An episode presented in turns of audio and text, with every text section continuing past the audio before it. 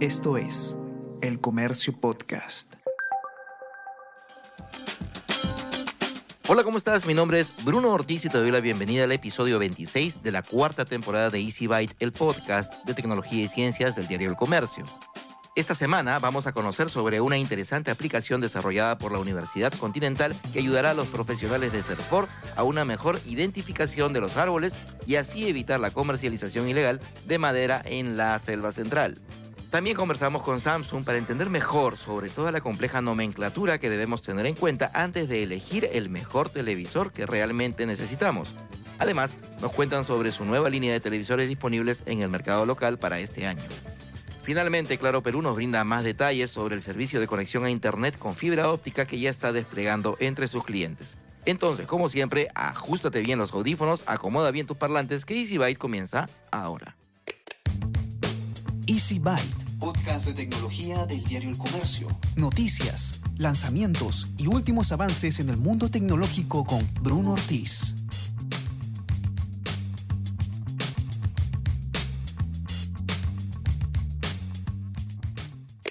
Ok, en este segmento de tecnología en Easy Byte vamos a hablar sobre un lanzamiento que ha habido hace relativamente poco aquí en, en Lima. Es un lanzamiento hecho por Samsung que ha renovado su línea de televisores y para saber exactamente eh, en qué consiste toda su, oferta para este año, vamos a conversar con Renzo Jiménez, que es gerente de producto de audio y video en Samsung.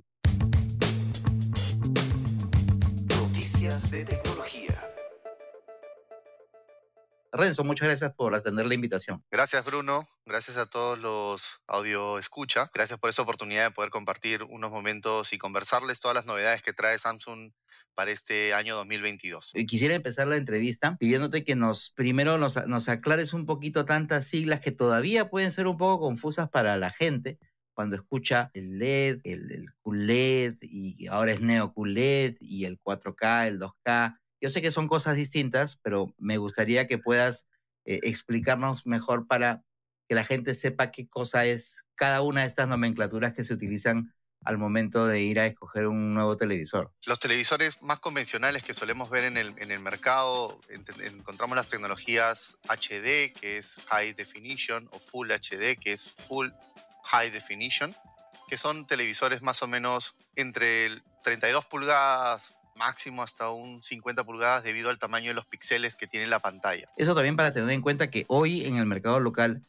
el tamaño más pequeño de un televisor que podemos encontrar me parece que es de 32 pulgadas, ¿no? Efectivamente, ya inclusive habían anteriormente, si estamos hablando del año 2012, 2011, televisores hasta de 24 pulgadas.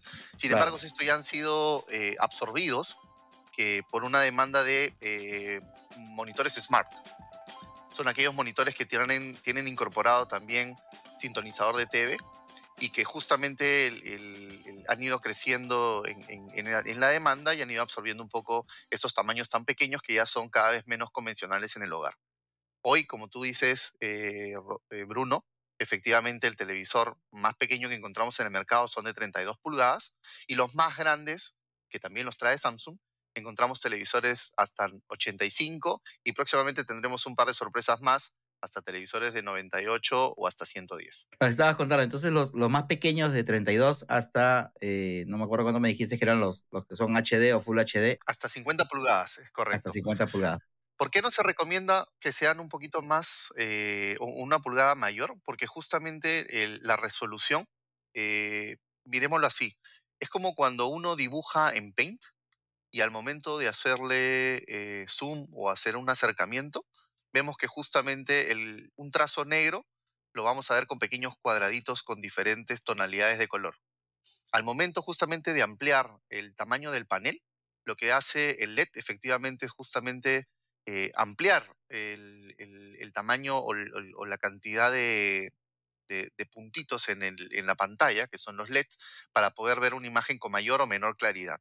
La tecnología Full HD tiene menos de un millón de LEDs en la pantalla, con lo cual al momento de tener un panel, por ejemplo, de 85 pulgadas, vamos a ver una imagen totalmente distorsionada. Estos televisores de estos tamaños, de 32 hasta 50, normalmente para qué tipo de uso están recomendados. Yo sé que al final el usuario lo utiliza para lo que le dé la gana, pero digamos, debido a sus características técnicas, ¿para qué normalmente se podrían usar o, en qué uso se le podría sacar más, más provecho? Desde el 2017, por ejemplo, los televisores tanto de 32, eh, sin importar la resolución, el, podría estar hablando que más del 90% de los televisores en el que se comercializan en el Perú son televisores smart.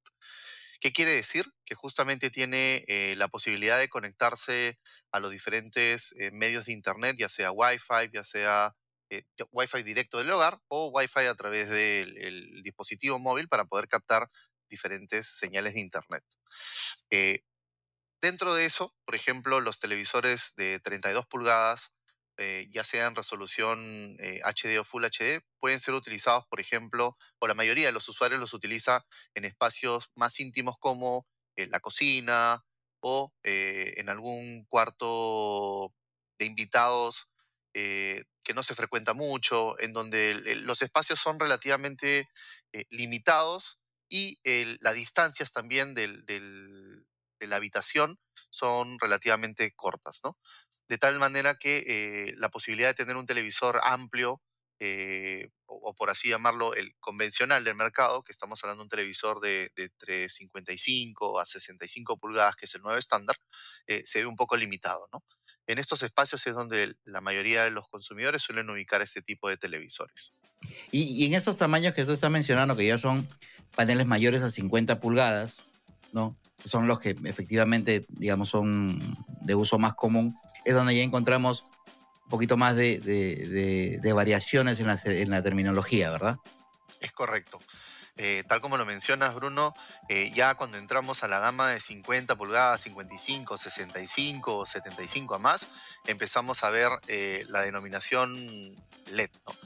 que hoy por hoy estamos ya en, en la gama Ultra HD, QLED, OLED, Neo QLED, eh, diferentes eh, nomenclaturas que empezamos a ver en el mercado es la más convencional hoy por hoy y que representa más del 60% del mercado, es la, la tecnología UHD, que es Ultra High Definition. Y estamos hablando de televisores que podemos encontrar desde 43 pulgadas hasta televisores de 85 pulgadas, 87 pulgadas en esta tecnología. Efectivamente, lo más, lo más común hoy son esas UHD que tienen que ver con la resolución, ¿verdad? Esto es, digamos, lo- decir que es un televisor es, UHD es lo mismo que un televisor 4K, por ejemplo. La tecnología 4K es la tecnología que ha ido absorbiendo eh, la mayor cantidad de demanda, ¿no? Eh, es correcto cuando haces mención eh, que, los televisores que los televisores UHD son en su mayoría, si no es el 99%, eh, televisores ya 4K, que es lo que ha absorbido el, el- mercado nacional desde el año 2017. Específicamente el boom se dio eh, tras el Mundial del 2018, en donde se dio la gran, el, el- el gran cambio, ¿no? de una tecnología Full HD a tecnologías UHD 4K. Y una tecnología UHD 4K tienen sus, sus pantallas más o menos, más, por así definirlo, más de, más de 7 millones de píxeles.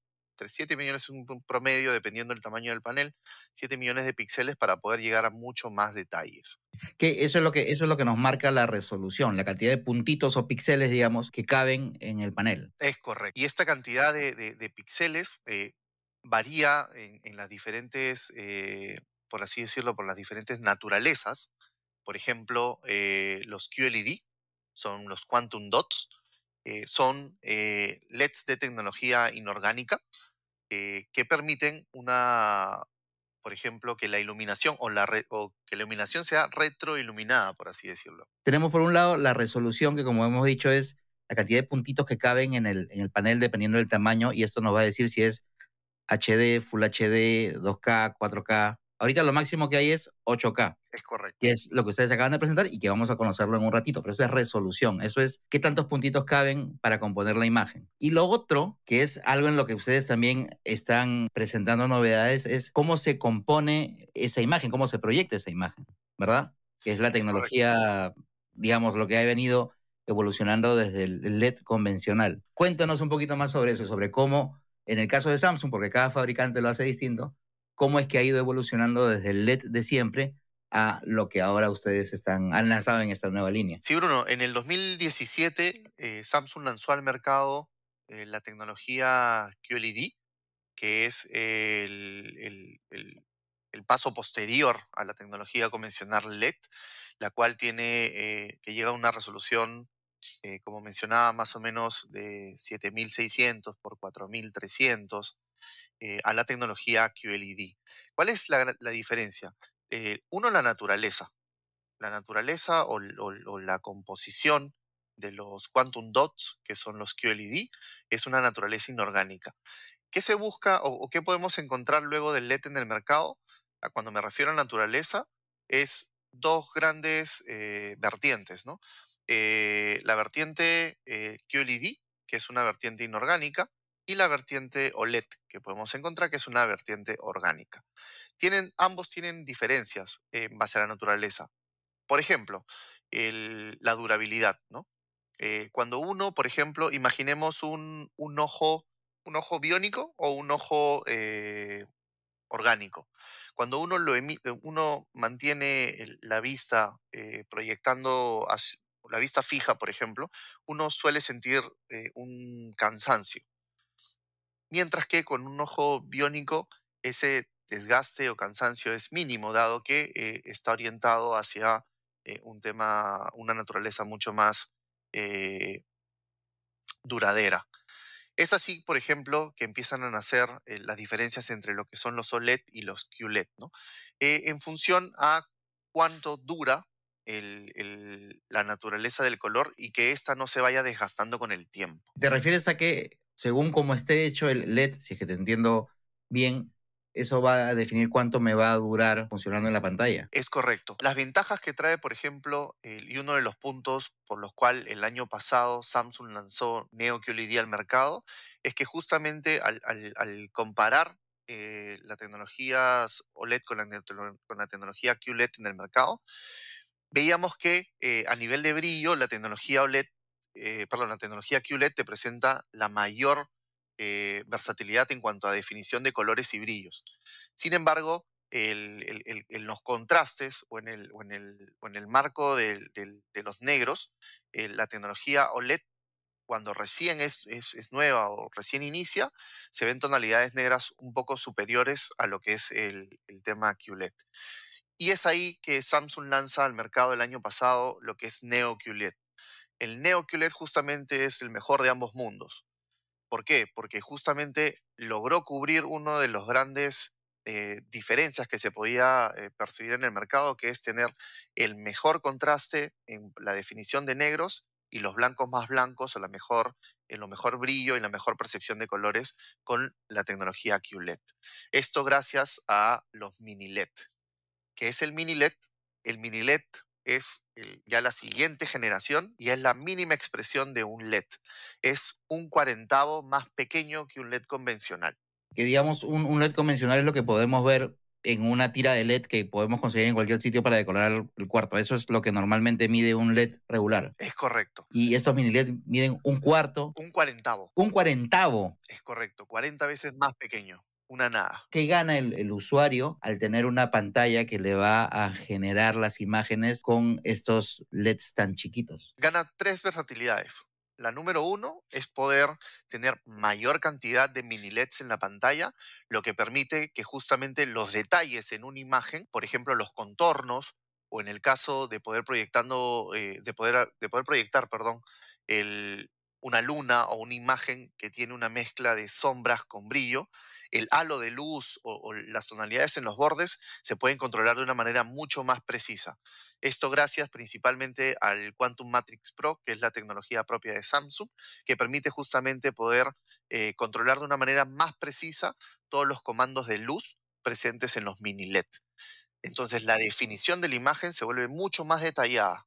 Ya no existe ese famoso halo de luz que a veces eh, lo podemos encontrar en, en- en- en algunos LEDs o, o en, la mayoría de los LEDs, eh, dada esa definición. ¿Y, eso, ese, ese halo por qué se presentaba? Lo que pasa es que el- las tecnologías LED convencionales trabajan por eh, cuadros o, por así llamarlos, por, sí, por cuadros periféricos, ¿no?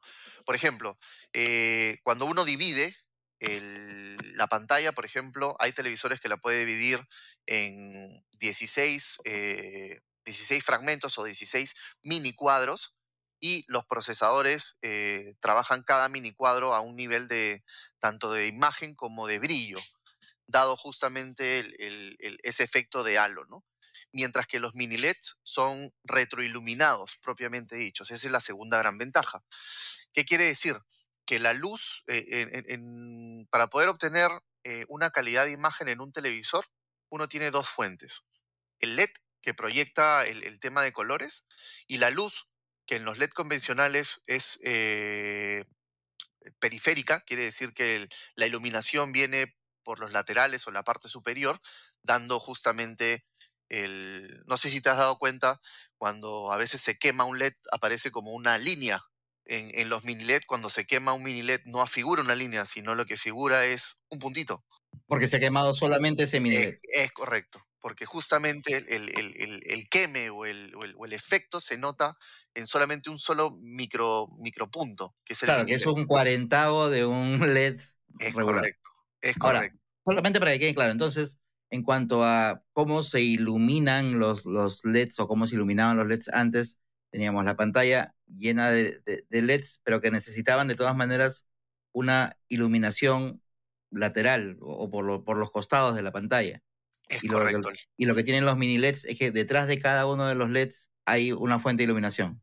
Es correcto. Y esa fuente de iluminación, que es una filmina, es súper delgada, que te permite en la tercera y, ventaja quizás más significativa, dado que el, hoy por hoy el usuario no solamente busca una tecnología superior, sino que vaya con su estilo de vida, que vaya con eh, un tema estético de la casa, que es hacerlo, al hacerlo más pequeño, lo vuelves mucho más delgado y lo vuelves mucho más estilizado el televisor. Y esa es la ventaja que tiene el mini LED de Samsung. Entonces, el, dentro de, de la pantalla del televisor, ¿el LED ilumina sobre el píxel que se ve? Es correcto todas estas cosas, todo esto nuevo es lo que está trayendo los, los televisores de Samsung para este año. Para complementar ahí tu, tu pregunta, Bruno, estos cambios los lanzó Samsung en el 2021. Para este 2022, ¿qué trajo Samsung? Trajo una mejora en cada uno de estos aspectos y complementando con un tema súper importante, dado que Samsung estudia constantemente al consumidor, que es acompañarlo de una experiencia mucho más inmersiva. ¿A qué me refiero? Incorporando eh, con, este cambio un, reajuste en la totalidad de lo que es el tema de sonido. Con la adquisición del grupo Harman Kardon, que adquirió Samsung en el 2017, Samsung viene haciendo investigaciones a través de Samsung Lab de cómo el sonido a través de los diferentes dispositivos de Samsung, televisores, equipos de sonido, celulares, rebotan y es percibido por el consumidor.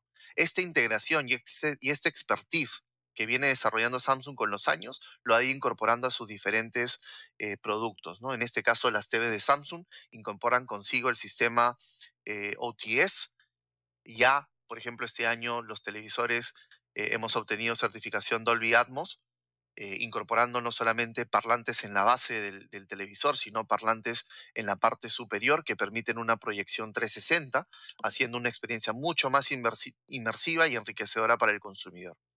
Y este año también eh, Samsung trae un nuevo procesador, que es el procesador Quantum Matrix Pro en formatos 8K y en formatos 4K, que qué es lo que permite, por ejemplo, eh, a través del Real Depenhazer, que es el control eh, de la iluminación en los objetos, el procesador de Samsung, que es un procesador con inteligencia artificial y con más de 20 redes neuronales, permite analizar las diferentes imágenes en cada una de las escenas y los objetos para trabajar con los contrastes, generando, e, generando de esta manera un, un, efecto tridimensional en una imagen. Es como cuando un artista pinta en diferentes, en diferentes capas y aplica laca para poder hacer, fijar cierta cantidad de imagen y generar un contraste, y al momento de ver una pintura uno está viendo una experiencia tridimensional. En resumen, tratar de llevar un poco más allá la experiencia de un mejor disfrute de las imágenes a través de sus televisores, sobre todo de los más modernos, que cuentan con mayor resolución, con una mejor tecnología para mostrar las imágenes y para cada vez tratar de que éstas sean lo más realistas posible. Correcto, y acompañados de una experiencia en sonido única, eh, para el disfrute de los consumidores. ¿no? Y esto poco a poco también algo que trae eh, o que Samsung trata de hacer es que eh, toda esta tecnología que a veces suena, como tú lo mencionas, Bruno, un poco confusa para el usuario, sea lo más amigable y sencillo. Quiere decir que sea menos invasiva. Con lo cual, las tecnologías de Samsung son 100% amigables y súper inteligentes entre sí, que justamente lo hace el, el tipo de procesador que tienen los televisores de Samsung y permiten justamente interactuar no solamente los diferentes periféricos, detectando, por ejemplo, cuando uno conecta una consola de videojuegos, cuál es el sonido que mejor se adapta para la consola, o cuando uno se conecta directamente con el router o con el, con el, con el decodificador para poder administrar todos los diferentes dispositivos a través del One Remote, que es el control remoto único de Samsung, o eh, pudiendo, por ejemplo, cuando uno detecta la trayectoria de la voz, o cuando uno está viendo la película, cuando uno detecta la trayectoria de la voz o la trayectoria del sonido, poder replicar el, direccionamiento de ese sonido, ya sea de izquierda a derecha o de arriba a abajo, a través de los diferentes parlantes ubicados a lo largo del televisor y poder generar esta experiencia más enriquecedora y de una manera fácil para el usuario. Ahora vamos a conversar con la investigadora Gaby Inga, que es directora del proyecto Maderap, que ha sido desarrollado por la Universidad Continental, donde ella también se desempeña como docente de la carrera de Ingeniería Ambiental. Ella nos va a contar un poquito más sobre esta interesante aplicación. Cuéntenos, ¿cómo es que empieza este proyecto de Maderap? Bien, el proyecto Maderap empieza en enero del 2020 y culmina ahora en junio del 2022. Han sido dos años y medio como proyecto y todo empezó con una problemática en la garita El Pedregal, en San Ramón Chanchamayo. En este puesto de control, a diario pasan muchos camiones cargados con maderas de diferentes especies estas especies tienen algunas colores similares, características similares y el personal de Serfor que realiza la verificación recurre a la visualización directa. También eh, lo puede oler, puede extraer un pedazo de corteza e incluso sacar unas astillas para masticarlas y tratar de identificar qué especie eh, está siendo transportada por ese camión. Actualmente se cuenta con una guía de transporte forestal. Es el único documento de trazabilidad de la madera que el conductor presenta cuando pasa por el puesto de control. El personal del CERFOR coge esta guía y verifica si las especies que están descritas en esta guía las dimensiones y las cantidades corresponden a lo que lleva el camión. E, esa verificación es, digamos, manual, ocular, presencial, así, o sea, digamos, a partir de lo que eh, quien está haciendo el control tiene como conocimientos para ver si es que lo que dice la guía es lo mismo que está viendo en ese instante? Claro, es una identificación empírica porque depende de cada persona. Hay personas que llevan años trabajando en el puesto de control y tienen mucha experiencia. Incluso ellos eh, tienen algunas limitaciones en especies que son muy parecidas. Sin embargo, si llegan de pronto egresados de la carrera de ingeniería forestal o afines, no tienen esa experiencia.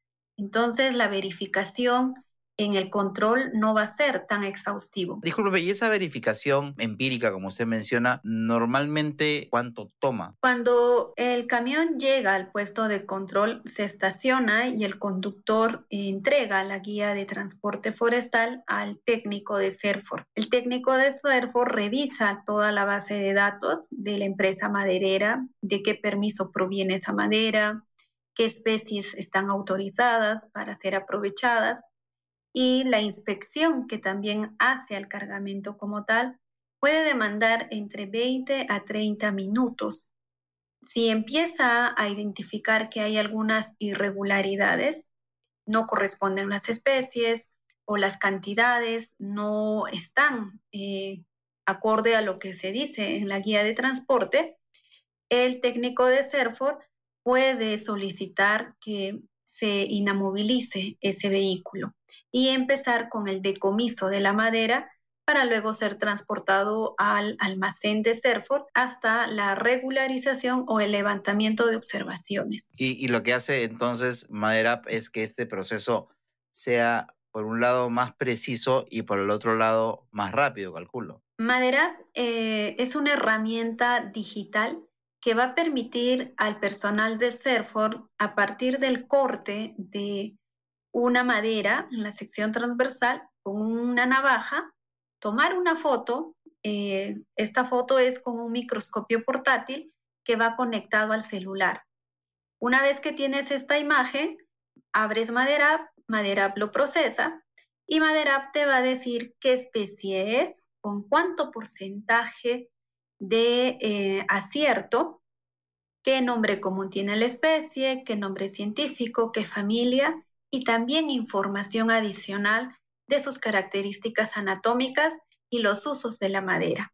Entonces, de esta forma, esta herramienta va a permitir al personal del CERFOR desarrollar un trabajo más exhaustivo una verificación eh, sobre todo exacta, precisa y en pocos segundos. Además que Madera funciona sin internet, lo cual es muy bueno porque en los puestos de control en Selva Central se tiene estas limitaciones de conectividad. Y, yo asumo que también de repente está preparado para que funcione con teléfonos que no sean necesariamente tan sofisticados. Justamente, eh, Madera eh, se ha diseñado para que la imagen obtenida no dependa del celular de eh, entre una u otra persona, porque en esta variedad agregamos mucha incertidumbre al momento de la identificación. Por ello contamos con un microscopio portátil que tiene luz propia y se conecta al celular. No usamos la cámara del celular. Con este microscopio portátil se obtienen imágenes a la misma altura, tanto de día y de noche, lo cual es una ventaja, porque incluso la mayor cantidad de camiones pasa por la noche para evitar un control exhaustivo. Eh, este microscopio portátil, al tener luz propia, nos brinda la misma calidad de imagen, ya sea de día o de noche. Por eso es que se tiene una precisión incluso del 100% al momento de identificar la especie. En el Perú hay como 2.500 especies de madera, pero en realidad son muy poquitas las que están debidamente clasificadas y que dentro de ese número, otro número aún mucho menor es de las que, las que se aprovechan. Esta, en esta base de datos supongo que estarán eh, este número de, de especies madereras que, que, son las que más se aprovechan, ¿verdad? Bien, nuestra Amazonía peruana tiene una gran diversidad de especies, alrededor de 2.500 especies forestales, de las cuales solo 250 cuentan con información o estudios respecto a su uso o a su descripción botánica y anatómica. Nosotros con el proyecto hemos priorizado eh, 26 especies maderables las que más se comercializan en selva central y las que tienen más similitudes. ¿Cuáles generan confusión al personal de CERFO? Porque hay especies que por el color uno sabe incluso cuáles son, pero hay algunas que tienen un color muy parecido, una textura similar, que incluso al personal de CERFOR con mayor experiencia le cuesta mucho identificarlas.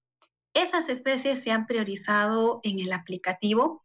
Entre ellas está, por ejemplo, cedro, eh, dos eh, especies, Cedrela odorata y Cedrela angustifolia, pero nosotros como usuarios solamente sabemos que son cedros.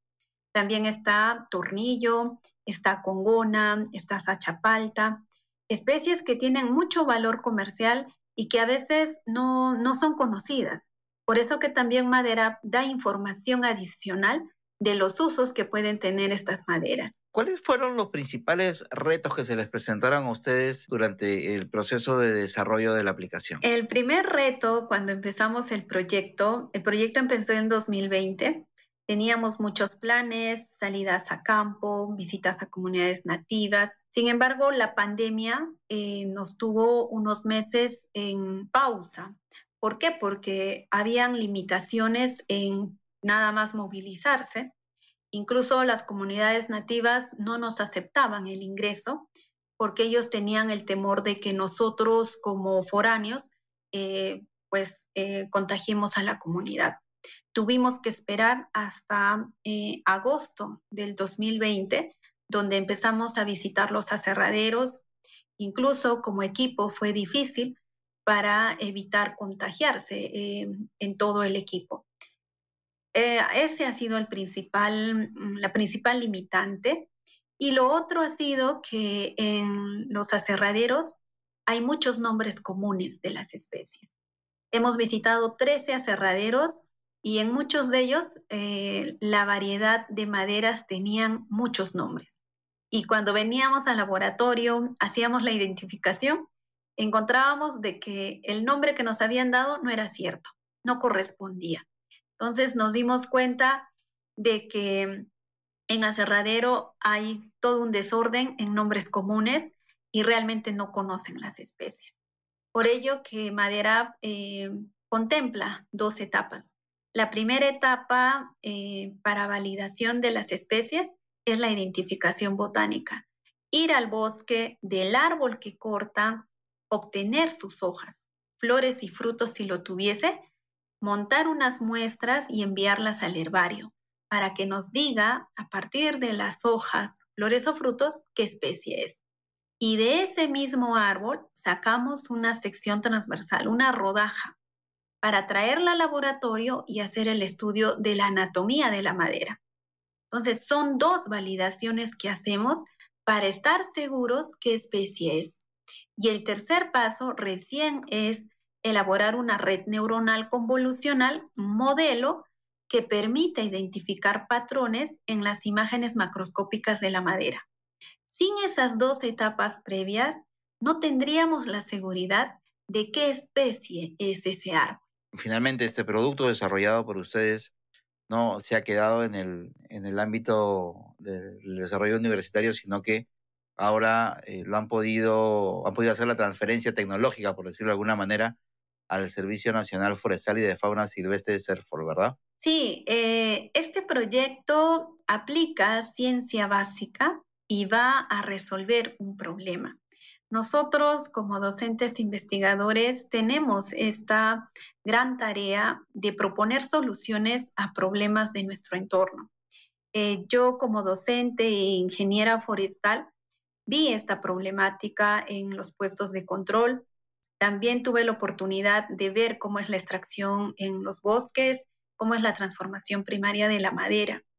Y al identificar este problema es que se propone una herramienta digital la universidad como promotora de innovación tecnológica hacer esta propuesta. Lo hemos logrado. Ha sido un arduo trabajo que incluso ha involucrado a investigadores de Brasil, de la Universidad de Sao Paulo y la Universidad de Labras, también investigadores de la Universidad Nacional de Colombia, sede Medellín. Tenemos tres co-investigadores de esta universidad somos un equipo de 17 personas. También tenemos tesistas de la Facultad de Ingeniería Ambiental, Ingeniería Forestal, Ingeniería Mecatrónica y Ingeniería de Sistemas.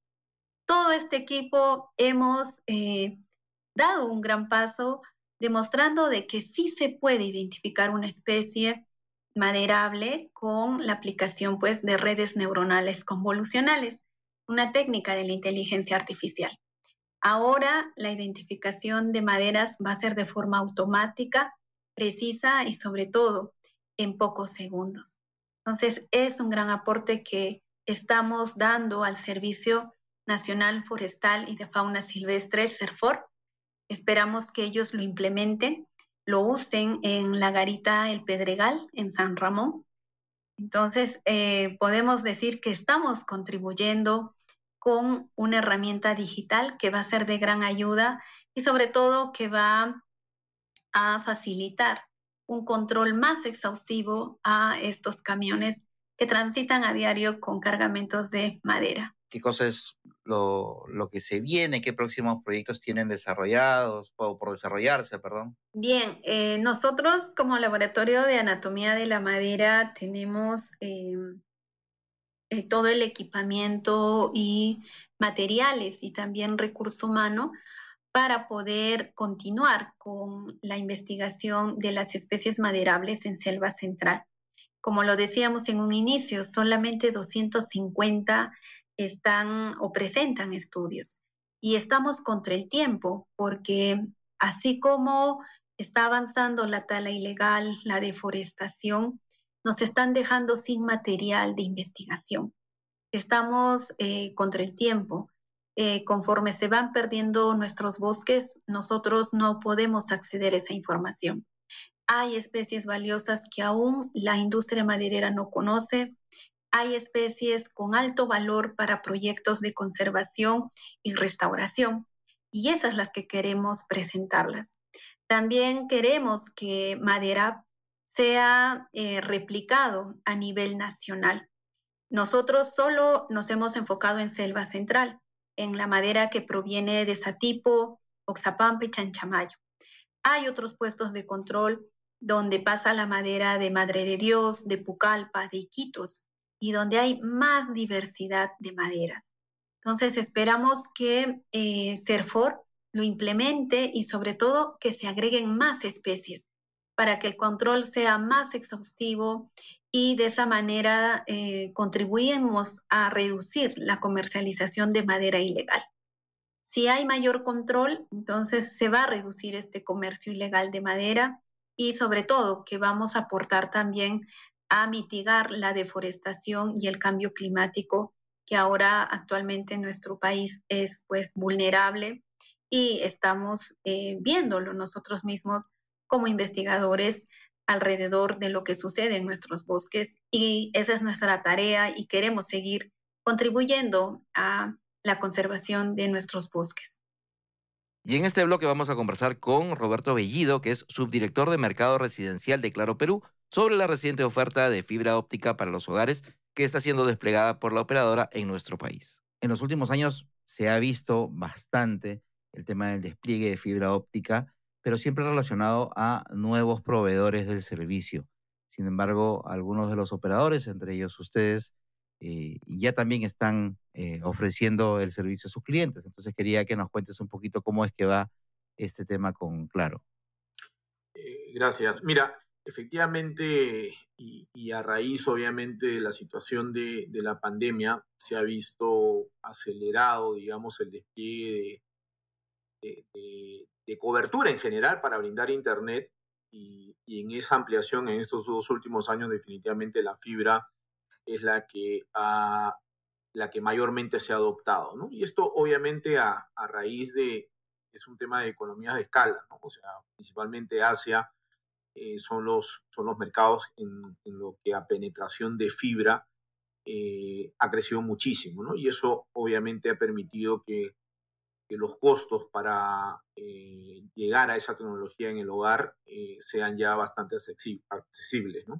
Considerar que hablar antes de fibra óptica estaba relacionado netamente al segmento corporativo. Pero obviamente con esta nueva estructura de costos y ha permitido eh, no solamente hacer los tendidos hacia la casa, sino también eh, contar con equipos dispositivos de, menor costo para poder ingresar eh, al hogar, al negocio, a la pyme con esta tecnología. Ahora, eso es bastante importante porque, digamos, lo que se ha visto, o por lo menos lo que vemos nosotros, los consumidores, los usuarios finales, son los avisos que refieren al servicio que uno como usuario final va a recibir pero también es bastante fuerte el tema, este tema, digamos, eh, sobre todo en el caso de ustedes, hacia sus clientes, eh, tanto corporativos como mencionabas a los, a los de pyme. Hay, hay que, hay que eh, de alguna manera diferenciar algo que, a veces converso con las personas, con clientes, con amigos, familiares, y de alguna manera se confunde que en realidad el medio, que es la fibra óptica, se confunde como si fuese el servicio, ¿no? Importante considerar que la fibra óptica es un medio para brindar servicios. En este caso, el más eh, demandado, digamos, el Internet, pero también sirve para eh, brindar telefonía y, televisión este, IP en este caso. ¿no? Y hay otras tecnologías también, ¿no? Nosotros, por ejemplo, ya estamos por cumplir 16 años brindando servicios para el hogar y pymes, y desde inicio, bueno, tratamos de desplegar redes que tengan escalabilidad y obviamente estabilidad. Y es así como desplegamos híbrido de fibra y coaxial en una primera etapa. Y ya desde el año 2019, inicio de 2020, eh, finales de 2019, empezamos a desplegar fibra óptica para el hogar. Ahora, eh, de cara al cliente, definitivamente, ¿cuál es la diferencia eh, en híbrido de fibra, de coaxial? Digamos, llegamos hasta afuera de la casa y la cometida es de coaxial. En caso de fibra óptica o FTTH o GPON, como comúnmente se conoce, la fibra entra hasta la casa del cliente.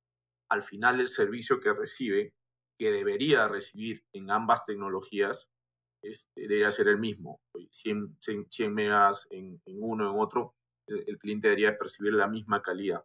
Porque al final del día, lo que respalda toda esa conectividad, ya estamos hablando de de rutas internacionales, de enlaces de, internacionales, de respaldo, en fin, eh, de respaldo anillado, eh, redes de, fibra submarina, en fin, todo lo que respalda una red que requiere ese tipo de servicio. Desde el punto de vista del usuario de casa, yo puedo ver que hay un montón, como te decía, un montón de publicidad, un montón de avisos, un montón de ofertas hoy, sobre todo de nuevos operadores, y de pronto veo que eh, de repente el operador con el que yo trabajo ya está eh, ofreciendo también el servicio, de repente ya está disponible para, para, para, hacer el cambio en la zona donde yo vivo, pero probablemente el usuario diga, oye, pero ¿qué tanto me convendrá? De repente el de otra compañía va a tener mejores prestaciones o el de mi operador. Probablemente tengan algunas dudas con respecto a, hacer el cambio, la actualización de la tecnología. En el caso de, de, de, los usuarios de Claro, ¿qué cosa que todavía no se no se hayan animado a hacer esta actualización? ¿Qué cosa es lo que ustedes desde la empresa les comunicarían o le comunican para que se allanen a, hacer el, cambio? Nosotros lo, que estamos haciendo, Bruno, desde, hace tres años, como te comento, con el despliegue de fibra, es de alguna manera cubrir zonas en donde todavía no habíamos llegado, es decir, complementar nuestra cobertura, porque la filosofía de la empresa es brindar un buen servicio un servicio de alguna manera equivalente independientemente de la tecnología. O sea, nosotros queremos vender el mismo servicio, ya sea en HFC o híbrido de fibra coaxial, ya sea en FTTH o ya sea en 5G, que también tenemos productos para el hogar en algunas zonas. Entonces, el mismo servicio. ¿Cuál es nuestra diferencia? Y es lo que de alguna manera tiene que evaluar eh, de alguna manera el cliente al momento de, de considerar o hacer su análisis frente a algunas otras ofertas, ¿no? Realmente necesita el cambio, realmente eh, en este caso sería solamente cambiar un solo servicio que hacen con los dos. Nosotros podemos brindar los tres servicios a través de una misma conectividad. quiero decir, con un solo cable damos la internet, la telefonía y, la, y, la, televisión, tanto en híbrido de, eh, de fibra como en fibra para el hogar. Entonces, eh, el hecho de cambiar, obviamente, de, operador a, estas opciones que están saliendo en el mercado, eh, obviamente consideraría pues tener más calidad en la casa. Va a depender de, en realidad, de cada una, cada uno de los hogares o negocios, qué es lo que quiera de alguna manera evaluar y, que permita eh, este tipo de cosas, ¿no?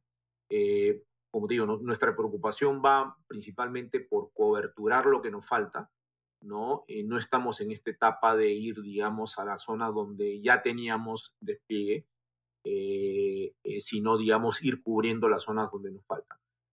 Lo que se podría entender de alguna manera, oye, ¿tengo alguna desventaja en una en otro lado? No, nuestra oferta es exactamente la misma, ¿no? en híbrido de fibra coaxial, lo que estamos usando nosotros son actualizaciones del estándar DOCSIS, que permite llegar a velocidades de hasta 1000 megabits por segundo. Entonces, eh, y, esto sigue evolucionando, ¿no? Te hablaba hace un rato de Asia, por ejemplo, de mucha penetración de fibra, pero sin embargo Europa o Estados Unidos en particular tiene uno de los principales operadores en Comcast que eh, me atrevería a decir que el 95% de su planta es híbrido de fibra coaxial. Entonces, eso hace que la industria en general sobre esa, plan, sobre esa tecnología siga evolucionando, siga evolucionando a obtener mayores velocidades, tanto de bajada como de subida. ¿no? no sé si podrías aclarar un poquito ese concepto para quienes todavía no entiendan bien cómo es que, cómo es que funciona una de las características principales del servicio de fibra óptica. Una de las características, como bien dices, es la simetría. Cuando hablamos de simetría, el Internet tiene una velocidad de bajada como una velocidad de subida. La velocidad de bajada es lo que comúnmente este, todos los que navegamos en Internet usamos, es lo que comúnmente se, se, usa. La velocidad de subida eh, generalmente se usa para eh, levantar archivos muy pesados, hacer videoconferencias eh, o, hacer streaming, digamos, eh, que es muy común hoy en día, ¿no? Y para lo cual se requiere mayor velocidad de, subida. Cuando estamos hablando de simetría, ya es un, es, es un término que obviamente eh, la industria ha, acuñado, eh, pero no, es, no necesariamente todos lo requieren. ¿A qué, ¿A qué, me refiero? Para que tengas una idea, una comunicación por, por cualquiera de estas plataformas de, de, de, videoconferencia, ya sea Zoom, ya sea Teams, ya sea, bueno, la, la que use y requiera el usuario, requiere una conexión de 3.4, 4 megabits por segundo, no más, cuando el promedio de velocidad de bajada en el país está arriba de los 60 megabits. Entonces, de todas maneras, en el uso cotidiano siempre hay una asimetría. Definitivamente la demanda es mucho mayor por la, eh, digamos, lo que comúnmente se llama la bajada, que por la subida de, información.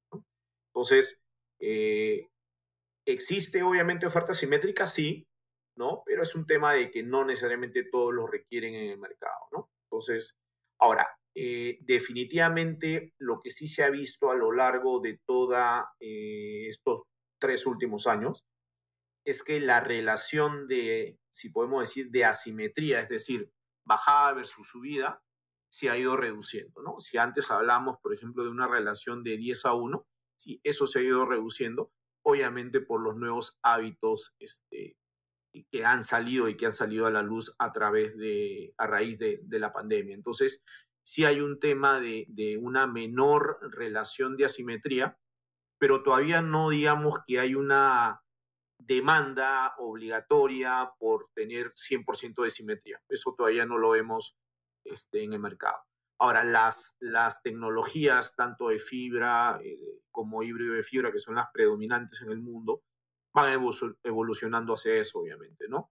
hoy en día lo que estamos brindando como industria acá en, el país, tanto en fibra como, en, híbrido, permite eh, velocidades de, de, bajada, por ejemplo, de hasta 1000 megabits y en el caso de GPON o fibra, 1000, 1000 megabits de subida.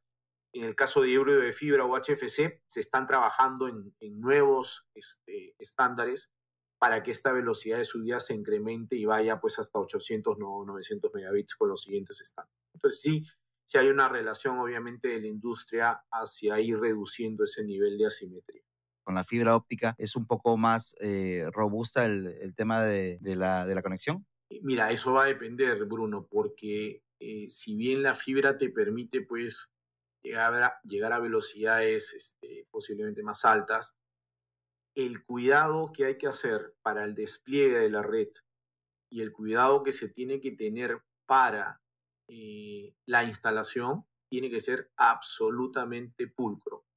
Para que tengas una idea, al momento de la instalación, si tú le pones el dedo en la fibra, eso puede originar más adelante problemas. Porque la grasa propia del cuerpo puede dejar una manchita en la fibra que es imperceptible al ojo y eso te genera interrupción hay que considerar que por la, fibra, viaja luz y eso al final, al final puede generar cortes, puede generar, eh, digamos, una degradación del servicio. Entonces, si bien es un, es un producto, digamos, o una, una, tecnología que te permite escalabilidad, que te permite eh, altos niveles de velocidad, eso va a tener que ser muy pulcro el, como reitero, el despliegue de la red, el mantenimiento de la red, el monitoreo de la red y definitivamente tiene que ser una instalación profesional porque tarde o temprano eso origina este, problemas, ¿no? Eh, cómo eh, tender el cable dentro de la casa, no se puede hacer, por ejemplo, corte eh, o, o, cortes muy eh, con ángulos rectos, por ejemplo, porque eso puede quebrar la fibra. Hay que tener cuidados extremos, digamos, al momento de la, de la instalación, porque esto genera a la larga los problemas que tú mencionas, ¿no? Interferencias, degradación del servicio, este, cortes, microcortes, a raíz de lo que te comento. Muchísimas gracias por llegar hasta el final de este episodio, el número 26 de la cuarta temporada de Easy Byte, el podcast de tecnología y ciencias del Diario del Comercio. Nos escuchamos la próxima semana, así que pasa la voz.